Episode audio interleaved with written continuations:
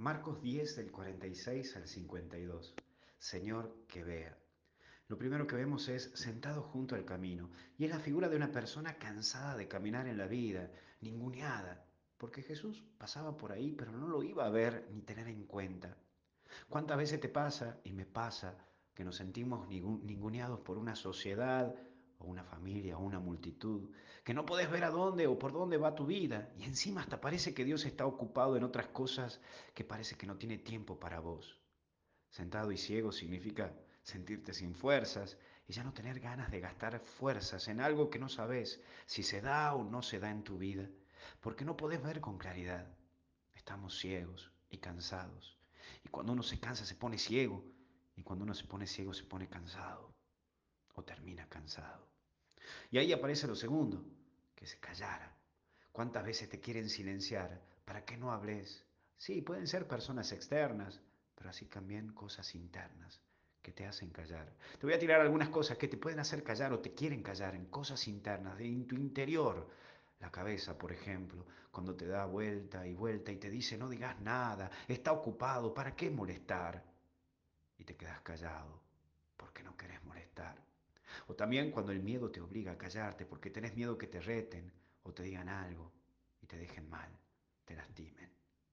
También te hace callar la vergüenza porque te da vergüenza lo que hiciste o lo, o lo que pasaste. Y otra vez te volvés a callar, te acallan. Todas estas cosas tratan de callarte y a callar este dolor que vivís y que vivimos y este sentimiento de pérdida que habita en vos y que habita en mí.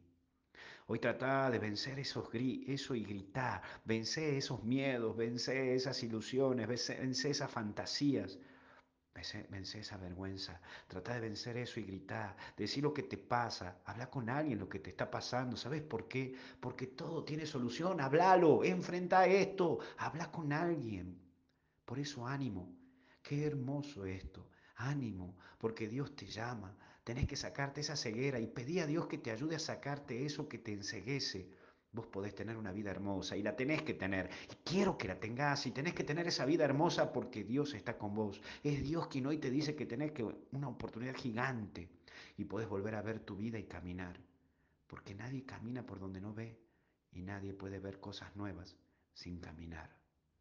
Ponerte en camino por y para tu vida es un desafío y sé que es difícil, pero si tenés fe, te aseguro que vas a salir adelante. Te lo vuelvo a repetir, vas a salir adelante. Caminá, que no estás solo. Ten ánimo, porque no te vamos a abandonar. Hoy más que nunca vence todo esto que te está callando y habla todo lo que te pasa. Háblalo para que iluminemos con soluciones y puedas ver claro por tu vida y para tu vida. Hoy quiero, quiero que termines tu día en esta vida que tenés viendo tu vida y así te pongas a caminar por tu vida y no por la vida de otros de otro. Qué grave error cuando hay gente que dice, no, tengo que salir adelante por este, por el otro, por aquel, por allá. No, por vos. Y de ahí ayudar al otro. Hoy mira que hay vida en tu vida y Dios quiere vivirla con vos. Que Dios te bendiga y te acompañe en el nombre del Padre, del Hijo y del Espíritu Santo. Y con Jesús hasta el cielo no paramos. No te olvides de bajarte la aplicación. Adiós parto. Chao, chao.